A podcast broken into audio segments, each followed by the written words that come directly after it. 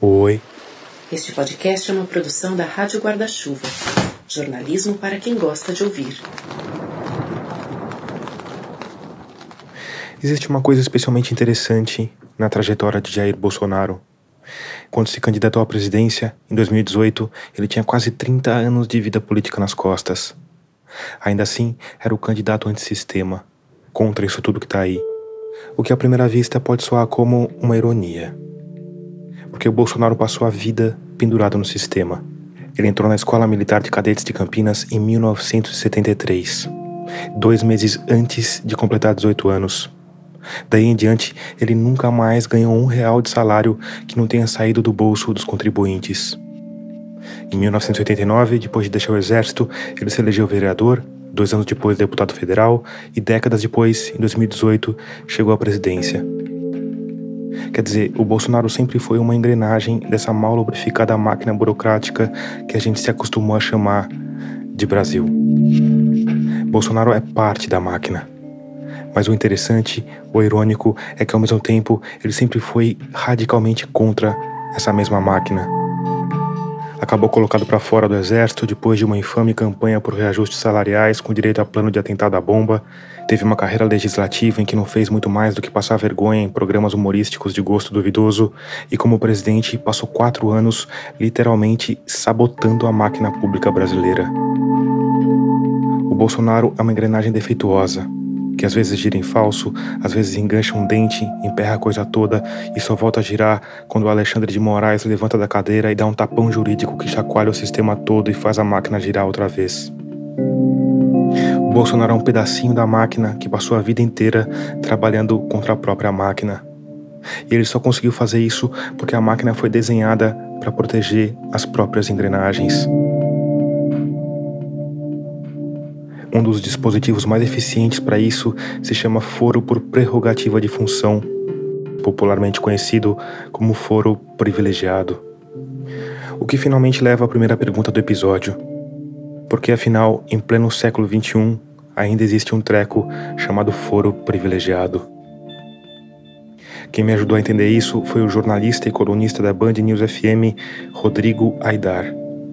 O Rodrigo cobre direito há 25 anos e já trabalhou no site Consultor Jurídico, no IG e na Carta Capital.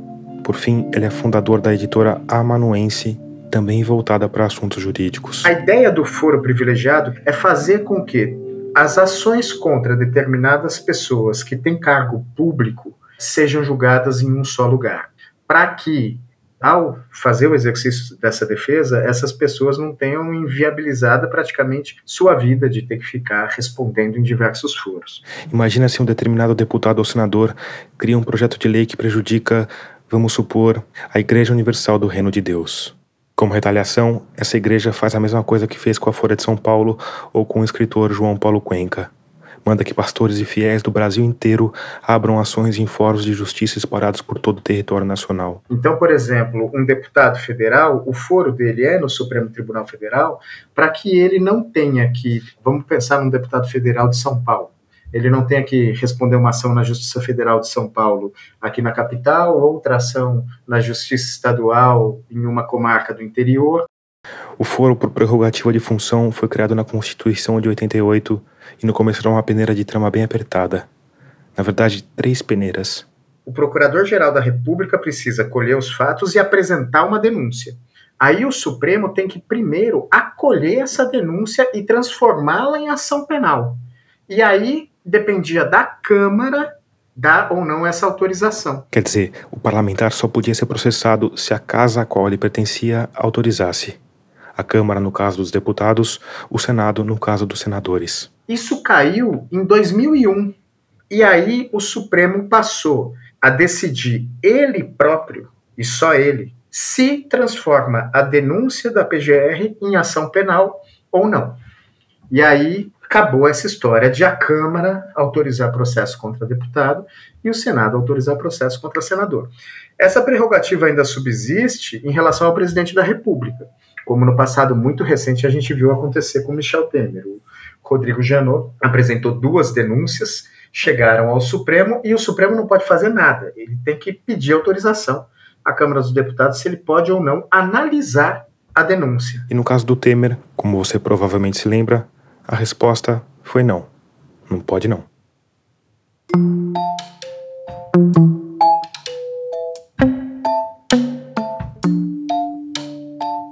Aí eu perguntei para o Rodrigo Aidar sobre os crimes que são protegidos pela prerrogativa de foro. Foro privilegiado vale para quase todos os crimes, não vale para a esfera civil, ou seja, um deputado pode ser condenado na esfera civil em primeira instância mesmo. A gente tem casos recentes.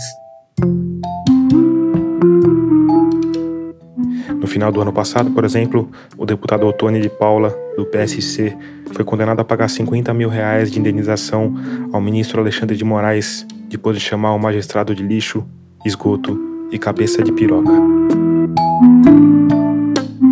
Então, esse foro por prerrogativa de função, ele serve para casos penais e não é para todos os casos penais. O Supremo restringiu bastante esse foro, né? É, num julgamento em 2018, o Supremo disse que o foro por prerrogativa de função, no caso de parlamentares, ele só se aplica em duas hipóteses. Se o crime foi cometido no exercício do cargo e se esse crime cometido no exercício do cargo tem relação com o cargo. Se for um crime de homicídio que não tenha nenhuma relação com o cargo, vai para a primeira instância. Já se for um crime de corrupção, é, o cara pediu uma propina ali para conseguir uma verba, aprovar um contrato e etc. Isso é um crime que ele fez enquanto estava no exercício do cargo e tem relação direta com o cargo, porque se ele não fosse uma autoridade, ele não teria acesso às coisas que ele prometeu para cometer aquele ato de corrupção. Aí é foro por prerrogativa de função, julgamento é no Supremo Tribunal Federal. Em condições normais de democracia e temperatura, a pergunta que eu fiz na sequência soaria um tanto absurda. Mas no Brasil de 2022, eu achei uma boa perguntar o que acontece com um parlamentar que comete um homicídio por conta da função que ele exerce. Vamos lá, o cara está sendo processado por corrupção e aí mata o cara que é uma testemunha do processo que é, pode comprovar se ele é ou não corrupto. Pode-se entender que ele cometeu esse, esse crime em razão do cargo. Seria um entendimento, uma interpretação um pouco absurda essa, de fato. Mas impossível hoje em dia no Brasil, não dá para dizer que alguma coisa é, né, Tomás? Então, assim, mas eu acho que seria muito remoto. Eu acho que, ao menos esta atual composição do Supremo Tribunal Federal, eu acredito piamente que ela entenderia que qualquer crime contra a vida, por mais que tenha sido cometido no contexto de um processo por corrupção e etc., iria para a primeira instância, para o tribunal do júri, porque não tem nenhuma relação com o exercício do cargo de deputado. Aí, só para provar meu ponto a respeito do Brasil de 2022, eu perguntei sobre a deputada Carla Zambelli, que em plena luz do dia saiu correndo atrás de um homem com uma arma em punho um dia antes do segundo turno, quando portar a arma é expressamente proibido. Por conta dessa cena de faroeste num dos bairros mais nobres de São Paulo, o segurança dela acabou preso, mas ela não. E isso, como Rodrigo Aidara me explicou, aconteceu porque os parlamentares só podem ser presos em flagrante por crime inafiançável. É por isso que a Carla Zambelli não foi presa e o segurança dela foi. Mas não só por isso. Nesse momento de tensão entre os poderes, em que o presidente da República joga com essa tensão sempre que pode, ameaçando descumprir decisão do Alexandre de Moraes, ele disse textualmente no 7 de setembro do ano passado não vamos mais cumprir as ordens do Alexandre de Moraes. A Carla Zambelli só está dizendo que o presidente pediu para ela dizer ali. E ela repetiu isso, certo? Ela falou que é uma norma, uma resolução, não é? É. E que não, que ordens legais não se cumprem, não é isso que ela falou, alguma coisa desse tipo, né? Ela falou exatamente isso. É uma resolução do Alexandre de Moraes, uma resolução ilegal, e eu não vou cumprir uma resolução ilegal. Mas foi isso que eu disse. A resolução é legal. É legal porque a resolução do TSE tem força de lei. E se tem força de lei, só quem pode dizer se ela é ou não inconstitucional e ilegal é o Supremo Tribunal Federal. Podia ser caracterizado ali o flagrante, sim, porque as câmeras filmaram ela correndo com a arma atrás daquele rapaz. É isso que eu ia te perguntar, porque a gente vê o flagrante da Polícia Militar muitas vezes é para o reconhecimento, né? o cara foi assaltado por um homem negro. Aí a polícia sai dando volta no quarteirão, pega o primeiro homem negro que achou na vizinhança e pronto, é flagrante, né? Assim que a polícia militar trabalha, né? Exato. Exatamente por conta dessa lógica, ela poderia ter sido presa em flagrante. Por que, que ela não foi, Tomás? Porque o Alexandre fez conta, cara. Se eu prender essa mulher agora, eu causo uma convulsão a um dia da eleição. Então, não vou prender. É uma decisão política, no fim. É, é uma decisão política, não é jurídica. E você quer saber, na minha opinião, tanto essa decisão que ele não tomou em relação a Carla Zambelli, como a decisão que ele não tomou em relação a estender o horário das eleições por conta daquela farra que a Polícia Rodoviária Federal fez em alguns estados do Nordeste para fiscalizar pneu careca e farol queimado em dia da eleição, e o Alexandre foi lá colocou panos quentes, passou um pano legal ali para a Polícia Rodoviária Federal, eu acho que ele fez bem, porque o, o que os bolsonaristas radicais estavam buscando era algum fato para poder contestar essa eleição. A prova disso é Bolsonaro ontem, todo mundo dizendo que ele reconheceu a derrota.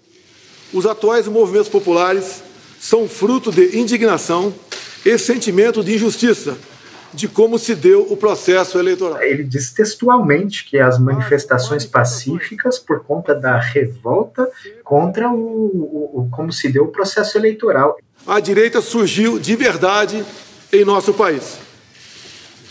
Nossa robusta representação no Congresso mostra a força dos nossos valores: Deus, pátria, família e liberdade. Então, essas últimas decisões do Alexandre são políticas mesmo. Essa característica política da decisão judicial, ela acontece de forma mais intensa no Supremo, porque o Supremo, os juízes do Supremo são uma indicação política também, né? Você acha que se não houvesse foro, a política seria menos colocada em jogo ali e pesada nesses momentos, independentemente de se isso é bom ou ruim?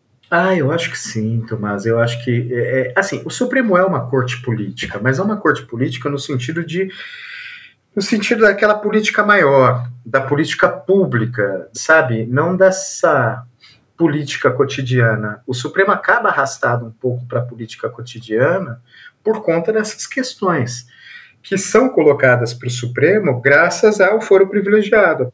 Agora, tá aí o maior fator de demora nos julgamentos de casos que têm foro privilegiado? É, é, o fluxo muito grande ou tem outros fatores envolvidos, por exemplo, o fator político que você mencionou? Eu acho que tem o fluxo muito grande, o fator político, sim, mas tem também o seguinte: o Supremo não foi feito para julgar ação penal, cara. Eu tenho até medo de falar essas coisas, porque, assim, no meio dessa loucura coletiva que a gente vive hoje, se fala um treco desse, pode usar de forma errada. Mas o Supremo precisava de uma reforma para se transformar numa corte constitucional de verdade, porque o Supremo hoje, ele é três tribunais, Tomás. Ele é uma corte constitucional, ele é o tribunal recursal da justiça do Brasil inteira, quase todos os processos em grau de recurso chegam ao Supremo Tribunal Federal, e uma corte penal que julga ações penais originárias, ou seja, como se fosse a primeira instância, de 700 autoridades. Para dar conta dessas três coisas, num mundo em que a justiça é cada vez mais procurada, o Supremo não dá conta do recado. Não dá conta do recado. E aí demora. O Supremo percebeu isso no julgamento do mensalão. O julgamento do mensalão é, fez com que a corte não julgasse outra coisa por seis meses. E o julgamento do mensalão, pior, foram denunciadas 40 pessoas, o Supremo acolheu a denúncia contra 38 réus. Desses 38, dois tinham foro privilegiado. Valdemar Costa Neto, que hoje é dono do PL, partido de Jair Bolsonaro, e João Paulo Cunha. Os outros 36 não tinham foro privilegiado. E nesse momento você deve estar achando que a gente perdeu o rumo que no melhor estilo comarca de Curitiba, a gente resolveu abraçar todos os assuntos jurídicos e acabou extrapolando nossas atribuições. Pois eu te digo que não, excelentíssimo ouvinte. Porque daqui a alguns meses ou alguns anos é bem capaz que esse julgamento do mensalão ajude a selar o destino jurídico e penal de Jair Bolsonaro.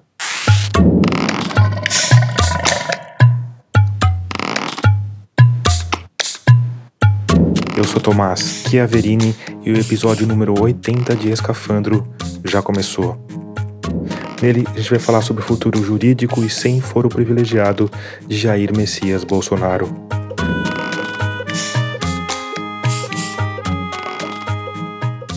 Antes, eu preciso te lembrar que a Rádio Escafandro é orgulhosamente mantida por uma parte dos ouvintes que colaboram financeiramente com o podcast. Isso, você sabe, é feito por meio da nossa campanha de financiamento coletivo. Com os cinco reais já dá para participar e você ganha acesso antecipado aos novos episódios e consegue escutar algumas entrevistas completas. Com valores mais altos, você tem direito a um livro com dedicatória ou a uma caneca customizada com o logotipo da Rádio Escafandro. Mas o mais importante é que você ajuda o podcast a continuar no ar, a crescer, a melhorar e a trazer histórias mais complexas e exclusivas. Então, se você tiver uma folguinha no orçamento aí, vem se juntar aos nossos apoiadores. O caminho para isso é rápido, fácil e seguro. É só ir lá no site catarse.me barra escafandro e escolher o valor com o qual você quer ou pode colaborar. Se você ficou com alguma dúvida ou quiser apoiar de outra forma, é só ir no nosso site radioescafandro.com, clicar na aba Apoie, que tem tudo explicadinho. E se você já está entre humanos luminosos como a Fátima Mazon, a Elisabetta Rama, o Tiago Castanho Carvalho e o Wilton Carlos Lima da Silva, muito obrigado por isso.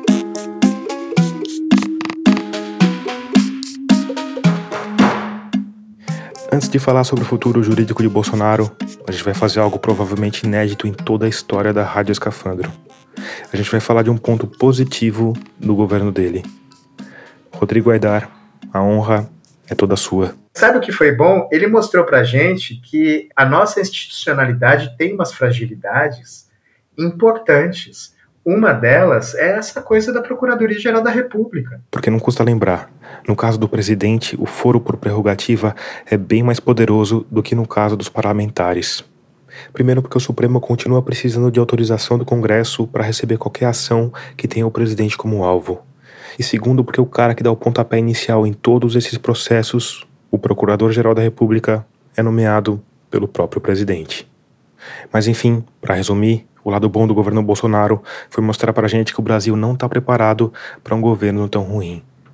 Ou tão mal intencionado. O presidente da República escolhe o procurador-geral e pode prometer para ele: fica aí quietinho que você vai para o Supremo. Ou depois você vai para o Ministério da Justiça, ou qualquer outro cargo, ou o Procurador-Geral da República resolve usar esse cargo como um trampolim para um voo nas urnas. O que, que tinha que acontecer, Tomás? O Procurador-Geral da República, quando é escolhido, haver uma quarentena, mas uma quarentena rigorosíssima. Ele não pode, depois de sair do cargo, por, sei lá, um período de quatro, seis anos, ser indicado para ministro do Supremo, ser indicado para nenhum cargo do Executivo e nem se lançar candidato a nada. Você restringe muito a possibilidade de o cara ficar querendo agradar o presidente da República, de olho em uma coisa futura, e também restringe a possibilidade de o cara querer atacar demais o presidente da República, de olho em um cargo eletivo. A não ser que for um caso de capacho por ser capacho. Que no fim acabou sendo meio que isso pro Aras, né? Porque ele não, não levou nada para casa, né? Absolutamente nada. Absolutamente nada. Absolutamente nada. Mas havia possibilidade. E eu não estou dizendo aqui que ele fez isso pensando nessa possibilidade, mas havia. Imagina, é um homem totalmente desinteressado. não é?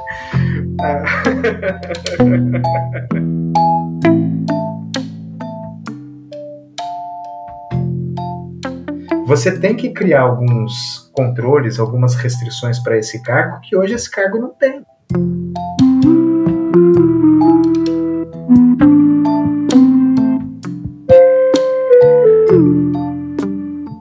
Nos quatro anos que foi presidente da República, Jair Bolsonaro sofreu 160 processos, um a cada seis dias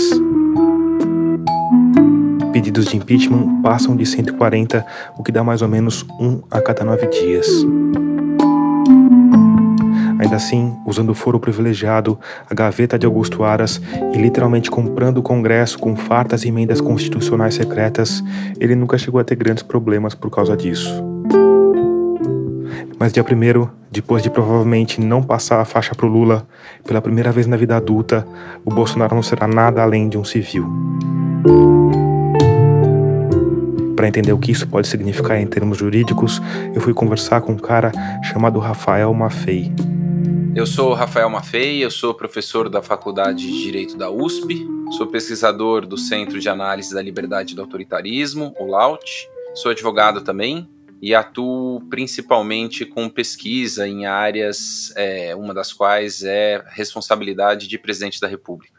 Sou autor do livro Como Remover um Presidente, publicado pela editora Zahara em 2021, sobre impeachment na história e a teoria e a prática do impeachment no Brasil. Legal.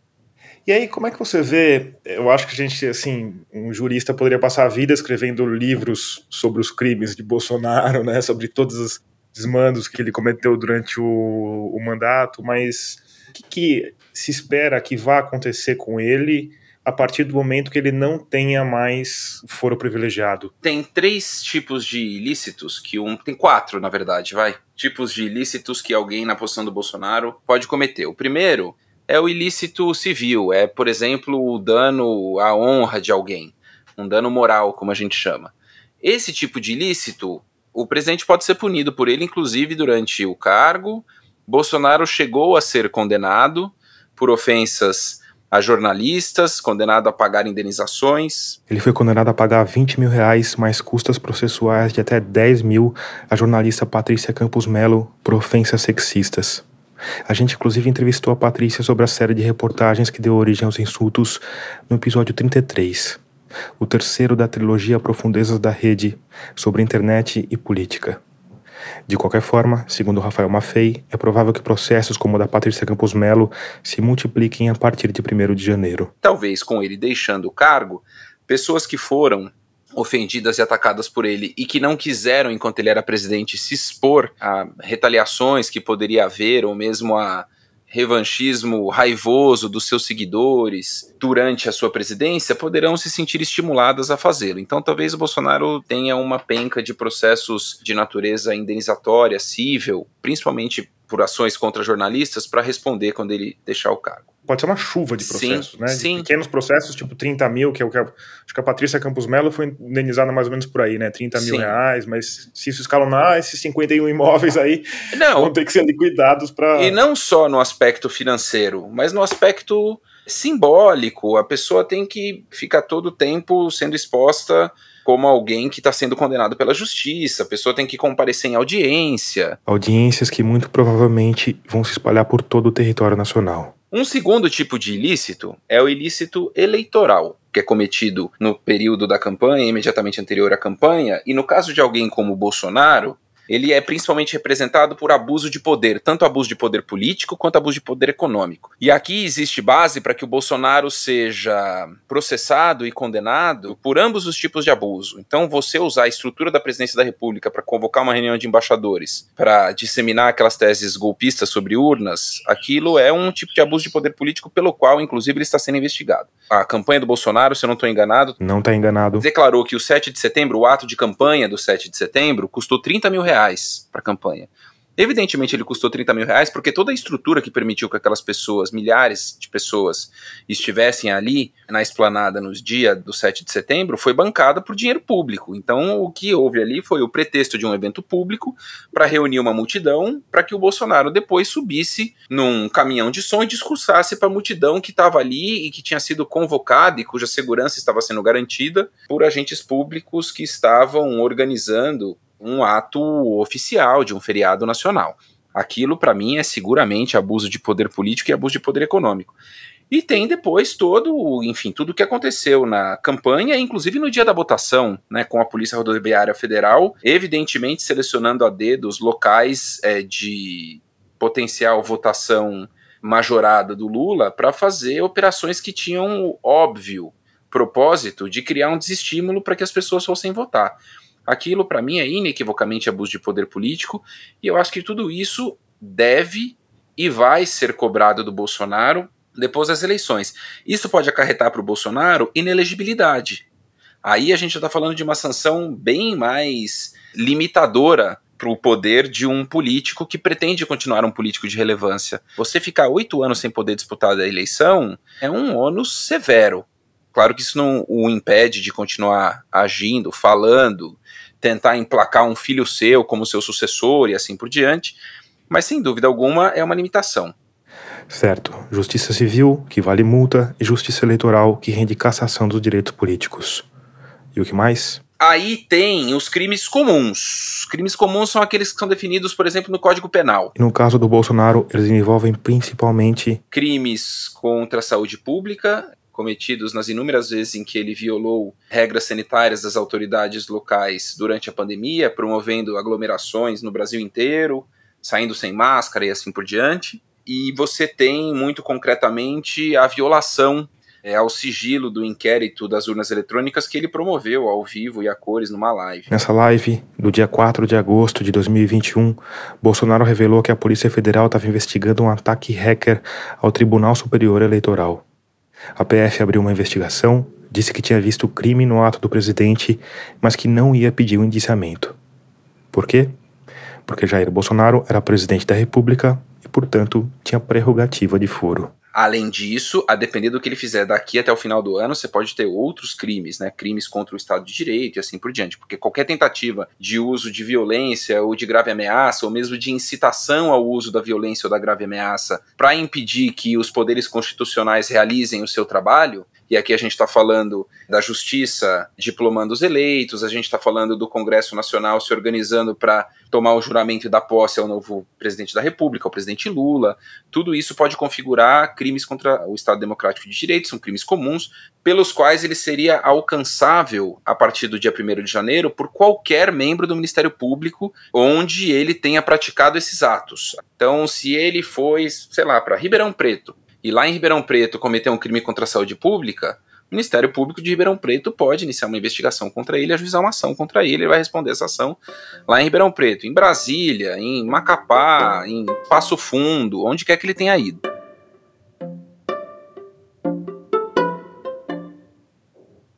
A partir do dia 1 de janeiro, ele é uma pessoa como eu, como você, como qualquer, quase qualquer um que está ouvindo aqui, não sei se tem alguém com prerrogativa de foro ouvindo. Espero que tenha. Ele vai ser alcançado por qualquer um. Além desses três caminhos, o Rafael Maffei me falou de uma quarta possibilidade, que ele chamou de, abre aspas, uma tese cerebrina, porque é uma estratégia jurídica que nunca foi posta em prática. Que é o seguinte: existe um tipo de ilícito que se chama improbidade administrativa. Improbidade administrativa é um processo de natureza civil, mas que se é, que diz respeito principalmente a atos ilícitos praticados por agentes públicos que causem danos à administração pública e principalmente ao erário. E a lei de improbidade administrativa diz o seguinte: qualquer agente público pode ser punido por improbidade administrativa, inclusive depois de deixar o cargo. Só que, há um tempo atrás, o Supremo decidiu que isso vale para todos os agentes públicos, menos para o presidente da República. Porque, por presidente da República, a improbidade administrativa é regrada por uma outra lei, que é a lei do impeachment. Porque quando você pega a lei do impeachment para ler, tem um, um, uma seção que são crimes de responsabilidade de improbidade. E aí o Supremo disse: olha, para o presidente da República tem uma lei à parte que define não só quais são os crimes, como que define também qual é o rito do processo. O rito do processo é o rito do impeachment. Você provavelmente se lembra bem que esse rito é longo, dura meses. Agora imagina que, é, nos últimos seis meses do mandato, se você tiver um presidente da República que esteja absolutamente disposto a barbarizar, falar, olha, esse negócio aqui não vai me alcançar nunca, vou cometer crimes de responsabilidade à torta e à direita, porque eu gozo de uma espécie de licença para a criminalidade política. Eu acho curioso você usar o condicional. Se a gente tivesse um presidente. Mais ou menos isso que a gente tem, né? É, mas é porque no direito a gente raciocina sempre abstratamente, né? Porque as regras jurídicas são impessoais. Entendi, entendi. Então isso é um vício de, de jurista, e inclusive para deixar claro que não é algo pessoal contra o Bolsonaro. Eu estou uhum. chamando a atenção para o quanto essa situação é arriscada e perigosa para a gente em termos de instituições.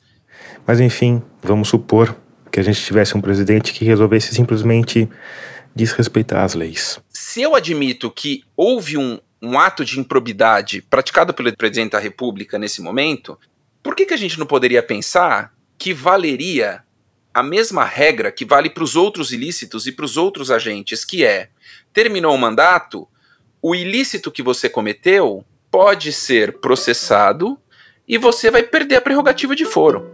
Então isso vai correr na justiça comum.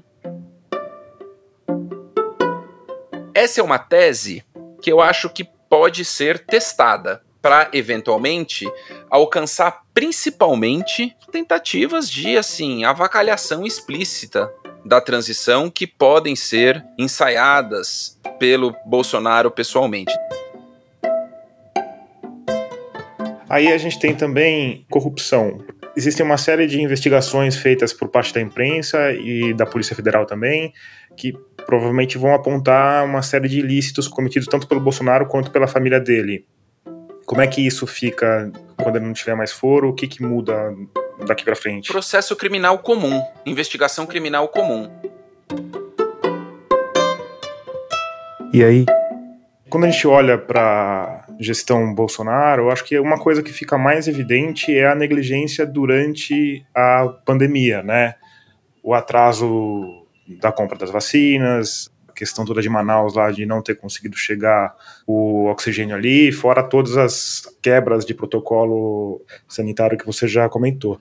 Como é que fica isso? Quer dizer, isso teria que ser julgado pela lei do impeachment, uma vez que isso não aconteceu, é, passou? Então, em princípio, a forma ideal de punir isso seria sim pela lei do impeachment. Para alcançar a pessoa do Jair Bolsonaro, você teria que ou caracterizar um crime comum, ou você teria que considerar a possibilidade de que crimes de responsabilidade poderiam, depois do mandato, ser imputados ao ex-presidente da República como atos de improbidade processados pela justiça comum. Além disso, acho que pessoas podem tentar, vítimas, podem tentar algum tipo de responsabilização familiares, por exemplo, algum tipo de responsabilização civil do Bolsonaro alegando justamente que perderam familiares, perderam entes queridos por atos de negligência politicamente calculada, intencionalmente calculada da parte dele, porque eu continuo convencido da tese de que a atuação do Bolsonaro no contexto da pandemia teve uma dimensão de estratégia política, seja de sabotar a estratégia de vacinação que foi encampada mais cedo por potenciais adversários seus, que era o Dória, notoriamente, Portanto, no momento em que se começou a falar de vacina, reforçar a importância da vacina equivaleria a jogar água para o moinho do Dória, que era quem tinha conseguido esse trunfo primeiro pela sua atuação ágil e por dispor do Instituto Butantan, que é uma coisa importante aqui é, do Estado de São Paulo e do Brasil todo. E em segundo lugar, porque aquilo correspondia a uma estratégia do Bolsonaro que ele imaginava que seria é, economicamente mais benéfica, ainda que aquilo custasse 100, 200 mil vidas de pessoas idosas e com comorbidade né, na cabeça dele. Ele falou: ah, tudo bem, esse é um preço que eu pago. Né, 200 mil pessoas a mais morrerem, para que o meu mandato não seja prejudicado por uma crise econômica grave, eu pago esse preço. E essas pessoas poderão tentar imputar isso a ele. Poderia ser feita uma ação coletiva, por exemplo, de vítimas da pandemia. Poderia, exemplo, ter familiares de poderia vítimas... constituir algum tipo de associação que tivesse esse objetivo. Isso poderia ser feito.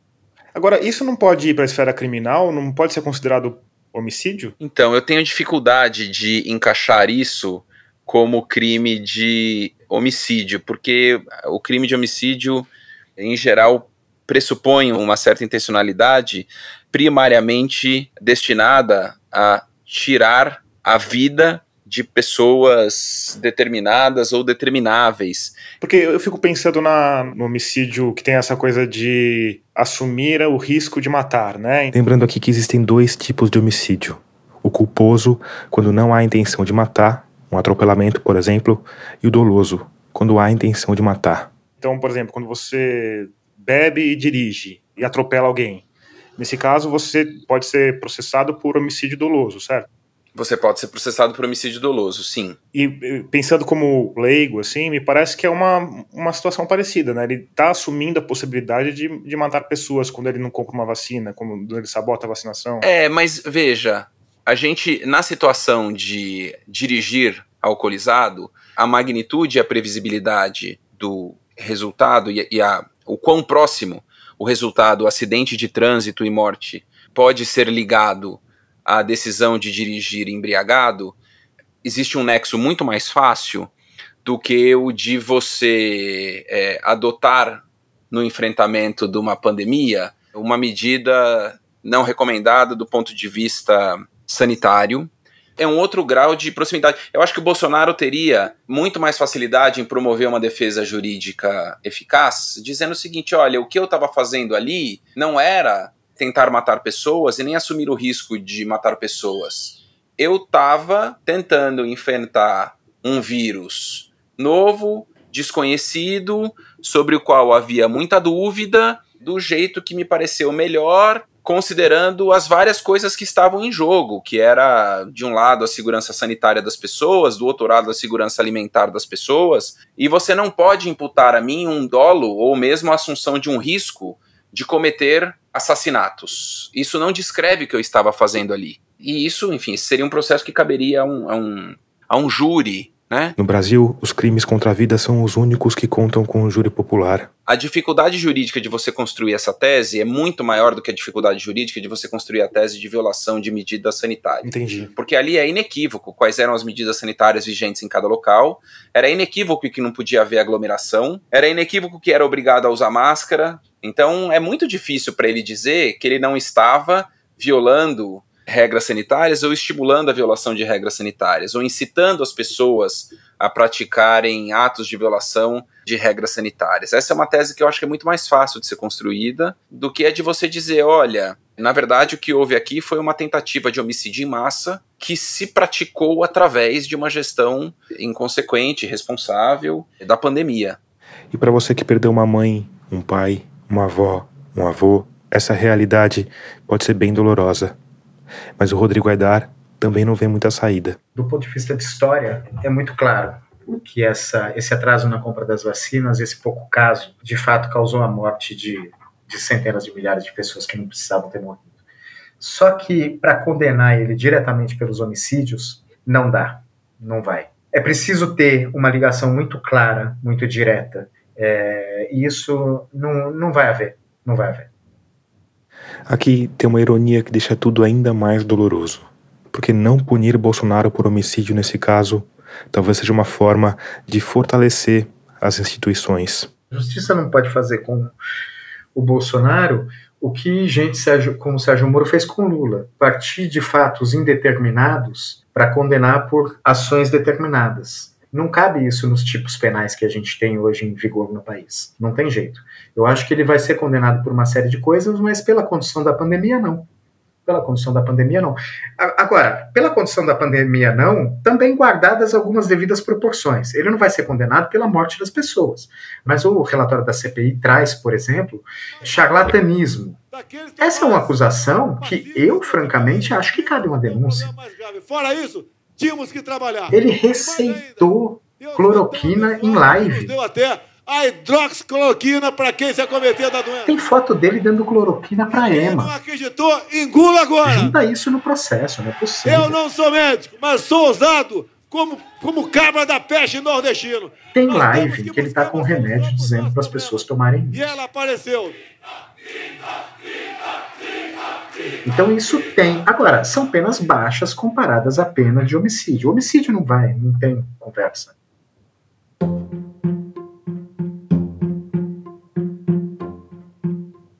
Então, esses são os caminhos.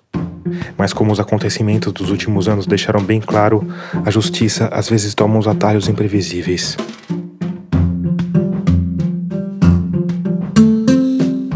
Então eu perguntei para os meus entrevistados sobre como eles acham que a coisa vai se desenrolar de fato. Começando pelo Rafael Maffei.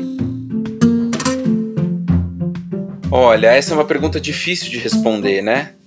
Porque isso depende, no fundo, da gente tentar prever o comportamento de pessoas que têm muito mais informação sobre o que acontece, assim, na miudeza e nos cantinhos, né?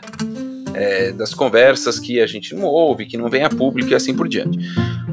O que eu acho que dá pra gente dizer desde logo, não existe nada de pirotecnia, de arriscado, de pirueta, de duplo twist carpado interpretativo em eventuais processos de responsabilização dele é, por uma série de condutas praticadas durante todo o mandato dele.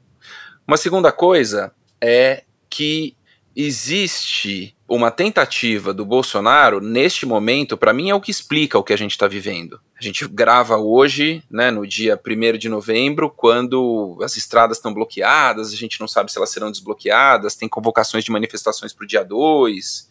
Eu acho que isso se explica por uma tentativa do Bolsonaro de mostrar que ele, mesmo derrotado, continua tendo força e poder de mobilização. E eu acho que tem uma ameaça subliminar aí que é: eu tenho como invocar essas forças e promover essa mobilização, podendo causar danos concretos se eu achar que isso me convém. E eu acho que neste momento, uma das grandes coisas que convém a ele é garantir que esses caminhos que existem para sua responsabilização não serão perseguidos. Que ele não será preso, que ele não será declarado inelegível e que ele poderá, daqui a quatro anos, disputar as eleições novamente. Se alguém fizer esse acordo com ele, eu acho que, primeiro, muita gente não quer, não tem interesse de fazer esse acordo com ele, isso ficaria com uma cara de acordão com o Supremo, com tudo, que seria péssimo para a imagem da justiça. E segundo, mesmo que alguém topasse, esse acordo é um acordo que dificilmente teria condição de ser exigido em seu cumprimento. Como é que você vai exigir que se alguém hoje chegar para você e falar, ó, fica tranquilo, reconhece as eleições, sai de cena sem fazer arruaça, que ninguém vai te importunar por quatro anos, como é que você garante o cumprimento dessa barganha se alguém fizesse essa barganha com ele? Não tem, entendeu? Não tem como. Então a minha expectativa é que o Bolsonaro não tenha, do ponto de vista jurídico, muita paz.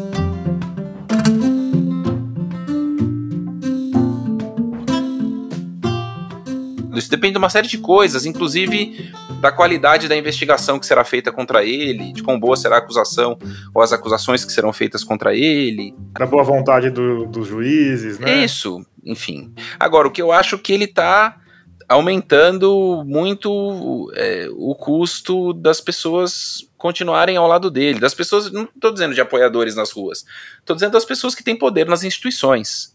E, veja, o Bolsonaro não é o Trump. O Bolsonaro não tem um grande partido político que ele controla. O, o, partido dele teve uma votação recorde, mas quem comanda o partido dele não é ele.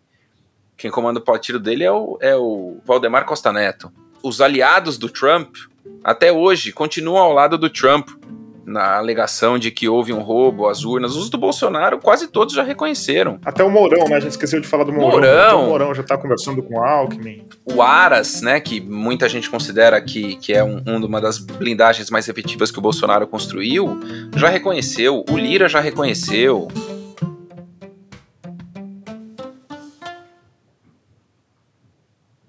E aí a gente tem ele, o Supremo Tribunal Federal, onde está tramitando uma infame coleção de bolsonaridades. Eu posso lembrar que o Bolsonaro é processado por espalhar notícia falsa contra a urna eletrônica e o processo eleitoral no Supremo Tribunal Federal. Rodrigo Aidar. Isso naquele inquérito que a gente convencionou chamar de inquérito das fake news, mas que é uma coisa muito maior. É um inquérito que investiga quem financia milícias digitais que querem desestabilizar o processo democrático no Brasil. Então, assim, ele está sendo investigado no bojo desse inquérito por espalhar notícia falsa sobre a urna eletrônica. Também no bojo desse inquérito por vazar dados de uma investigação sigilosa da Polícia Federal. Isso, como a gente falou lá atrás, aconteceu numa live do presidente. Ele tem outro inquérito por conta daquela acusação maluca, acusação não, aquela alucinação que ele fez de é, comparar vacina com o desenvolvimento da AIDS. E Ainda tem aquele inquérito que o, o mais novo aliado dele, o, o ex-juiz Sérgio Moro, saiu do Ministério da Justiça atirando, dizendo que havia uma tentativa de interferência na Polícia Federal. E aí, quando ele perde o foro privilegiado, o que acontece com esses processos todos? Voltam para a primeira instância, é isso? É isso em tese. nada é fácil, nada é simples nesse mundo. Não. Não pelo seguinte, na prática, eu vou te falar que eu duvido que isso aconteça. Pelo menos com alguma parte dos processos. Por quê? Como eu te disse antes, foi mantido o julgamento do mensalão inteiro no Supremo Tribunal Federal. Não falei que a gente sabia onde estava indo? Porque tinham dois deputados sendo julgados e os crimes cometidos pelos outros 36 tinham ligação com os crimes cometidos por esses dois deputados. E essa lógica provavelmente vai se aplicar também aos processos que o Bolsonaro está respondendo no Supremo. Na prática é o seguinte: espalhar notícia falsa sobre urna eletrônica, para pegar um exemplo, está sendo investigado nesse inquérito grande no Supremo Tribunal Federal. E nesse inquérito estão sendo investigadas também a Carla Zambelli, de quem a gente acabou de falar, o Eduardo Bolsonaro, o Flávio Bolsonaro. De cara, eu lembro desses três deputados federais que têm prerrogativa de foro. E aí esses casos não iriam para a primeira instância. Vai ter casos que vai para a primeira instância. Eu acho que aquela lista de crimes que a CPI da Covid imputa a ele, prevaricação, tem aquela tentativa de corrupção na vacina Covaxin, essas coisas de repente podem ir para a primeira instância. Isso para o Bolsonaro ou para o resto da população que está querendo ver ele responder pelos crimes que ele cometeu, isso é bom ou é ruim? É melhor ele ficar no Supremo, ou é melhor ele voltar para a primeira instância, ou é imprevisível? Ah, eu acho que é imprevisível, Tomás. Pelo seguinte, você pode no Supremo Tribunal Federal tem esse fator político que a gente disse e que tem mesmo, que é próprio do Supremo Tribunal Federal. Apesar que esse fator político eu acho que hoje joga muito mais contra o futuro ex-presidente da República do que a favor dele, porque como ele tensionou demais as coisas, eu acho que esse inquérito vai andar ele vai andar rápido. Então isso pode ser ruim para o presidente. E na primeira instância a gente nunca sabe. E eu não estou nem falando aqui, muito francamente, de é, lado político. Você pode pegar um juiz que é desorganizado, que tem, sei lá, 3 mil processos na vara dele, que não consegue dar conta dos 3 mil processos, e esse caso fica se arrastando. Pode pegar um juiz em primeira instância organizadíssimo que bota esse caso para andar em 3 meses, 4 meses, 6 meses é muito loteria, primeira instância, porque depende muito do juiz que está tocando a vara, mas muito.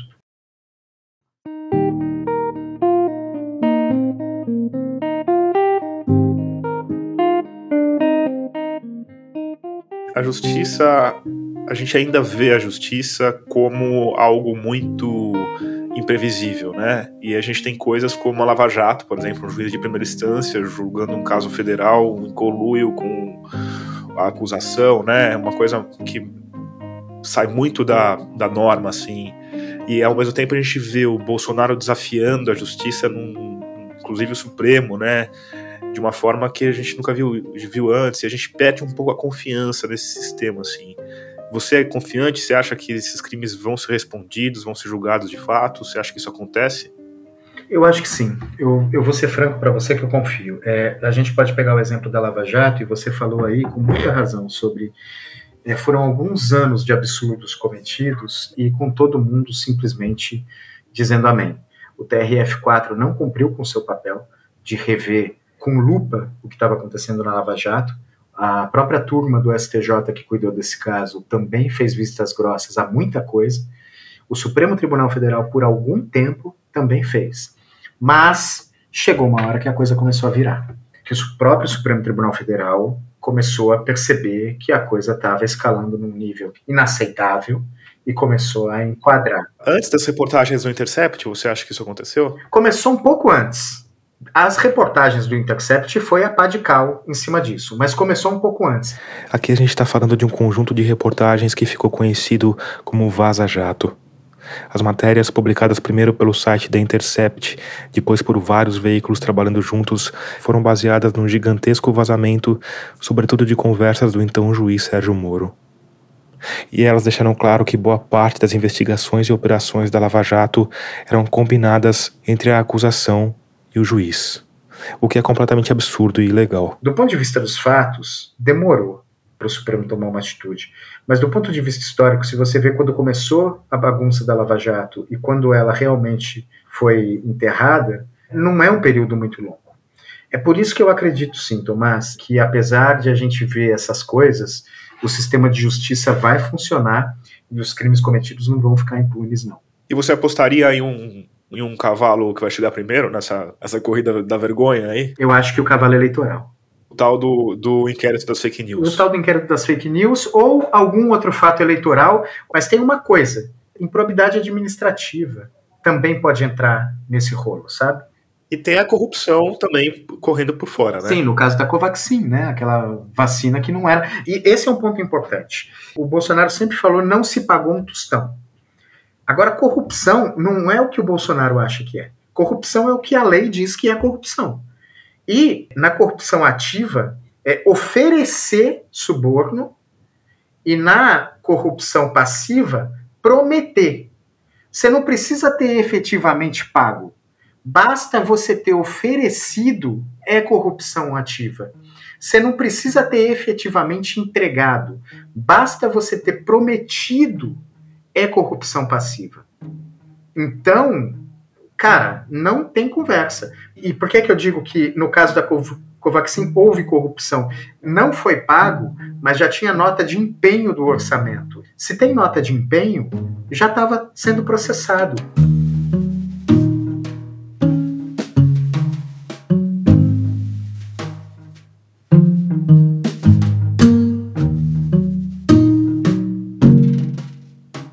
Lá pelo meio do nosso episódio, o Rafael Maffei disse que Bolsonaro não é Trump. E de fato ele não é. Assim como o nosso sistema eleitoral e o nosso judiciário não são o sistema eleitoral e o judiciário americano. Por outro lado, eu acho que há paralelos tanto em relação aos, aos governos quanto também em relação aos países. Né? Esse é o Fábio de Sais Silva. Tanto os Estados Unidos quanto o Brasil é, rejeitam uma reeleição de Trump e Bolsonaro, respectivamente. Ele é PhD em Direito, Política e Sociedade pela Northeastern University e pós-doutorado pela Escola de Direito de Harvard. E um pouco pelas mesmas razões e, e pelos mesmos mecanismos. Né? O Fábio mora há cinco anos nos Estados Unidos e hoje é professor de Estudos Brasileiros da Universidade de Oklahoma, onde também dirige o Centro de Estudos Brasileiros. Nos Estados Unidos você tem, em grande medida, a condução da pandemia como sendo um dos principais fatores que deslegitimam o, o, Trump na opinião pública americana, não é? Isso também é, é verdade para o Brasil. E você tem, em ambos os casos, uma coalizão ampla liderada por um político veterano, que é o Joe Biden, no caso americano, e o Lula, no caso brasileiro. Ambos lideram coalizões amplas apontando para governos moderados. Além dessas semelhanças no quadro político geral, o Fábio de Sais Silva apontou também semelhanças mais pontuais entre o governo Trump e o governo Bolsonaro. A primeira entrevista que o Bolsonaro deu, na verdade, o primeiro pronunciamento que ele deu em relação à Covid, ele dizia que. Forma-se neste momento a Rede Nacional de Rádio e Televisão para o pronunciamento do presidente da República, Jair Bolsonaro, sobre o coronavírus. Boa noite. O mundo enfrenta um grande desafio nos últimos meses, surgiu um vírus novo, contra o qual não temos imunidade. Os casos se iniciaram na China, mas o vírus já está presente em todos os continentes. O Brasil reforçou seu sistema de vigilância em portos, aeroportos e unidades de saúde. Dois dias depois, ele viaja para os Estados Unidos. E aí, quando ele volta para dos Estados Unidos, que é a viagem que o Fábio Weingarten sente febre e, e, é e traz a Covid para o Brasil, ajuda a trazer a Covid para o Brasil, o Bolsonaro volta daquela viagem ele gira totalmente o discurso, é onde ele faz aquele pronunciamento infame sobre a, a gripezinha, né, dizendo pelo que... meu histórico de atleta, caso fosse contaminado pelo vírus, não precisaria me preocupar. Nada sentiria ou seria, quando muito, acometido de uma gripezinha ou resfriadinho. Então eu acho que ele colhe muito do trumpismo. Como bem disse aquele conhecido médico daquela conhecida televisão. Enquanto estou falando. Eu acho que além de semelhanças, há uma inspiração de fato, certo? Acho que sim. E não só no governo Trump, mas acho que na extrema-direita americana, né? Então você vê hoje, por exemplo, que os bolsonaristas estão postando aí nas redes sociais é a cobertura da Fox News. according to official figures, the incumbent president Jair Bolsonaro was narrowly defeated by his far left convicted criminal opponent Lula da Silva. Sobre os protestos no Brasil pós-eleições e sobre a alegada fraude eleitoral, né? And Bolsonaro has not conceded. But questioning the election results in Brazil is no longer allowed there or even here. YouTube has just announced it will censor any, any posts that raise doubts about the vote total. In a statement, YouTube told us they have, quote, expanded our existing election. Eu acho que o bolsonarismo soube compreender esse, esse poder simbólico que o americano tem em relação ao Brasil e soube é, é, capitalizar em cima disso, né? Well, wait a second.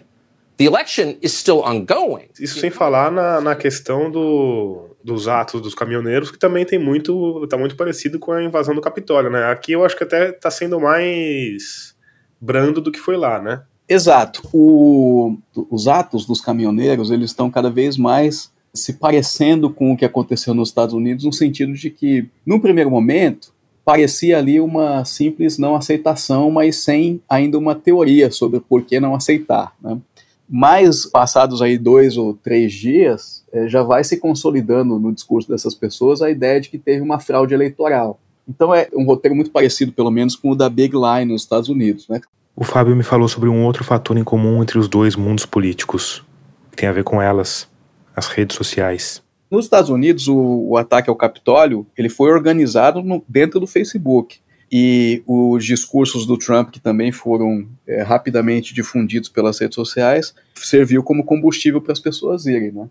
No caso brasileiro, você tem uma diferença sutil, que é que o Bolsonaro não está chamando explicitamente, mas faz, fazendo um discurso ambíguo, mas claramente os protestos aí estão sendo organizados pelas redes sociais, é, são as redes sociais que pautam o discurso dessas pessoas que estão na rua, né?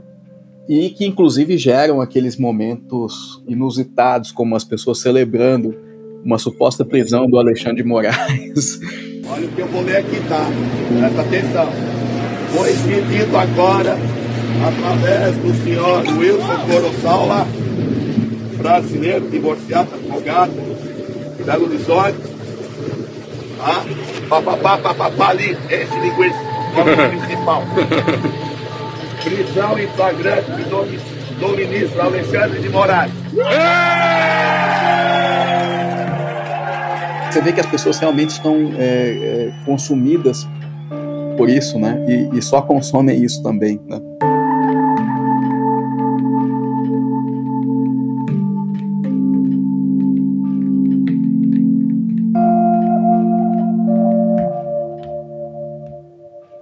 Enfim, guardadas as nossas diferenças, existem muitas semelhanças.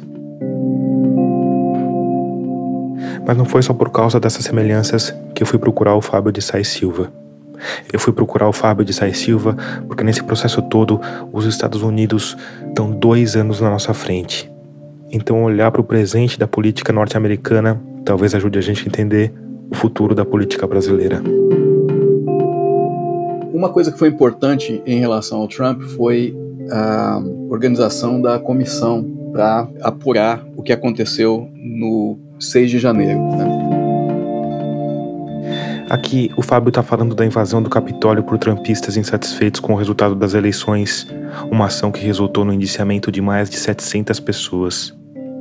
Ela acabou gerando algumas defecções, né? então você teve algumas pessoas que participaram ali dos ataques que fizeram acordos ou que fizeram depoimentos, talvez até na tentativa de, de se desvencilhar da coisa, mas fez depoimentos em que eh, deixava um pouco claro como que tinha acontecido e apontava para um papel do Trump nos eventos, né? E para um papel duplo, um papel que envolvia, por um lado, incitar a manifestação, ou tendo o poder ali de fazer um tweet e dizer para as pessoas que era para elas voltarem para casa, não ter feito isso. Esse era um papel, mas tinha um outro papel também, que era o papel de ligar para os secretários dos estados, dizendo para que eles não certificassem as eleições, o que alguns sabidamente recusaram a fazer, né? mas que é uma coisa muito grave. Então você tem uma possibilidade aí de punição do Trump dessas revelações que aconteceram nessa CPI do Capitólio, vamos chamar assim, né? E essas eleições de meio termo, elas vão ser fundamentais, porque para a comissão poder concluir o seu trabalho, né, os democratas precisam ter controle do Congresso. Né? A gente conversou uma semana antes das eleições de meio termo dos Estados Unidos. Estou muito curioso para saber qual vai ser a composição do Congresso, mas também dos estados, né? porque em boa parte desses estados, quem ganhou as primárias pelos republicanos foram as figuras mais radicais e mais abjetas, né? Muitas das quais, inclusive, fazem como promessa de campanha que não vão certificar os resultados das eleições de 2024 se o Trump ou o Partido Republicano não, não for o, o eleito. É muito louco isso, né? Porque o cara está se candidatando por um sistema eleitoral que ele já está desacreditando de antemão. E fazendo uma promessa de sabotar a eleição. Quer dizer, é uma coisa que no Brasil a gente não, não chega a ter nenhum caso desse ainda, né? Mas a gente acho que a gente chega lá. Se a gente, se a gente esperar um pouquinho, então a gente chega lá. Também é. Paralelamente a isso, e aí não tem tanto a ver com pandemia ou com Capitólio, mas tem a ver com a perda do foro privilegiado, vamos dizer assim. né? do presidente, né? Quer dizer, ele fica, é, depois que o, o, Trump sai do poder, ele fica mais suscetível a um conjunto de investigações. Né? Aí eclodiu essa investigação sobre uma má gestão de documentos públicos, né? Documentos, inclusive, classificados que o Trump guardava consigo e que não respeitou aí as regras né, que eram é, estabelecidas para a gestão desses documentos. Né? Aqui tem um detalhe especialmente saboroso. Porque o Trump levou esses documentos para uma casa dele que é uma espécie de resort de luxo, Mar-a-Lago. E ali é como acontecer todo tipo de festas para convidados do mundo inteiro.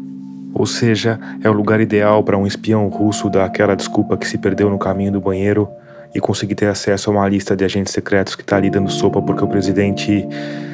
Bom, porque o presidente teve vontade. Esses líderes, eles cometem muitas ilegalidades. Né? E talvez é por isso também que eles se apeguem tanto ao poder, porque uma vez fora do poder, eles estão vulneráveis, eles têm um passivo que pode ser cobrado né, pela justiça. E, e eu acho que o, o, Trump vai enfrentar aí um conjunto de acusações que podem ter esses efeitos de afastá-lo do processo eleitoral em 2024. Se não for fraude fiscal, vai ser má gestão de documentos, mas ele vai enfrentar aí uma trajetória bastante tortuosa em relação à, à, justiça. E o que exatamente significa uma trajetória bastante tortuosa?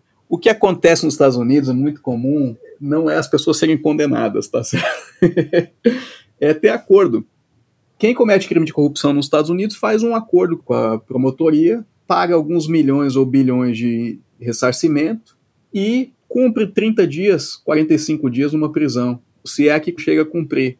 Então eu acho que o Trump, para que ele vá preso, ele precisa de fato se negar a fazer um acordo e ele precisa se sujeitar ao grande júri, que é a maneira como esses casos são resolvidos. Enfim, será que ele tem interesse nisso? Né? Ou será que a hora que chegar ali um, um processo né, com altas chances dele ser condenado, ele com advogados que ele tem, que são conhecedores aí do sistema não vão fazer uma proposta de acordo e encerrar né, o caso. E aí, enfim, ele vai para casa dele, se retira da política, mas preserva a sua liberdade, preserva a maior parte do seu patrimônio e pega mais uns bilhões de dólares de empréstimo, né? A vida segue.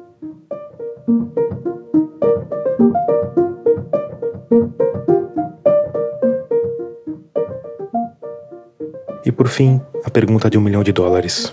Quais são as chances de Jair Messias Bolsonaro acabar na cadeia? Eu acho que o que vai acontecer com Jair Bolsonaro é ele acabar se tornando inelegível. Eu não sei se, se a gente vai ver ele pagar pelos crimes é, na cadeia, não. E se houver condenação penal, a gente tem que lembrar que é, condenação penal com cadeia, efetivamente, ela só começa-se apenas de mais de oito anos. E eu não sei, Tomás, os processos penais que vão andar, se vai haver penas maiores do que essas. Porque até quatro anos é regime aberto, entre quatro e oito anos é regime semiaberto, sempre pode trocar por uma domiciliar. Então, eu não sei. Eu acho muito difícil o Bolsonaro não ser condenado e se tornar inelegível. Ainda que seja condenado criminalmente, apenas que não o leve para a cadeia, e uma das consequências da condenação criminal em segunda instância, por conta da lei da ficha limpa, é a inelegibilidade. Então eu acho que esse cara sai da cena pública. Se houver instituições funcionando minimamente no país, ele vai se tornar inelegível. Se assim por acaso os ouvintes quiserem torcer assim em casa, qual que é a qual que é a pena que poderia ser acima de oito anos? Ah, juntar um, um, monte de coisa. Se ele for condenado por, por essas divulgações de notícias falsas, por prevaricação, charlatanismo, infração à medida sanitária, e juntar tudo isso, dá. Agora. Junta tudo num processo só. Aí seria provavelmente no Supremo, isso? Isso, seria provavelmente no Supremo não necessariamente no Supremo, poderia ser em primeira instância, é, uma denúncia em primeira instância que junte esses fatos todos como atos na condução da pandemia, porque o relatório da CPI, ele cita uma série de crimes e foi enviado para o Ministério Público. É que a PGR não fez, não deu andamento à coisa. Mas se isso for para a primeira instância, o Ministério Público de primeira instância pode juntar tudo isso e fazer uma denúncia. E, de novo, é, tem que ser otimista para achar que vai ter pena pesada. No dia 11 de novembro, quando estava finalizando esse episódio, as eleições de meio termo dos Estados Unidos ainda não estavam definidas. Mas uma coisa já tinha ficado clara. Os republicanos provavelmente vão ganhar mais cadeiras na Câmara e no Senado e ainda assim vão sair como os grandes derrotados dessa votação.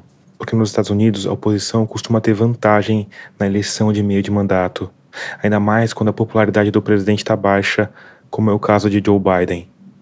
E um dos fatores decisivos para o bom desempenho dos democratas foi a ameaça à democracia.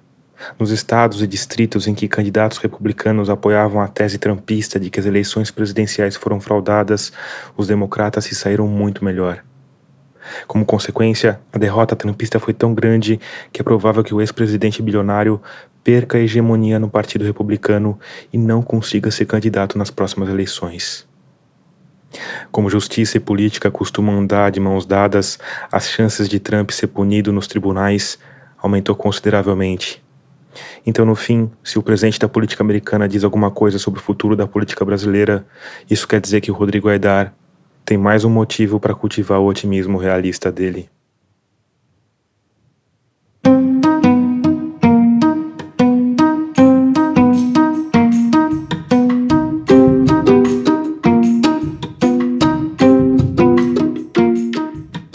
Antes de terminar, eu quero te falar da Rádio Guarda-Chuva, nossa rede de podcasts feitos por jornalistas.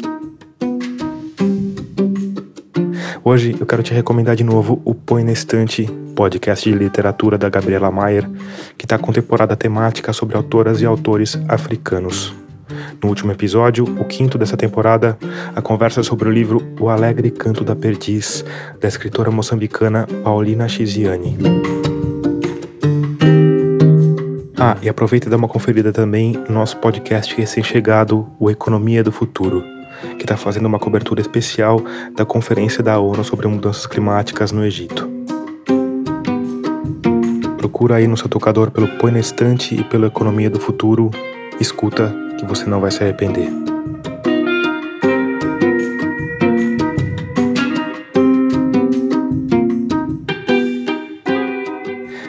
Aqui o episódio 80 de Escafandro. A nossa trilha sonora tema é do Paulo Gama. A mixagem de som desse episódio é do Vitor Coroa. O design das nossas capas foi criado pela Cláudia Furnari. Eu sou Tomás Chiaverini e produzi, escrevi e editei esse episódio. Obrigado por escutar e até o próximo mergulho.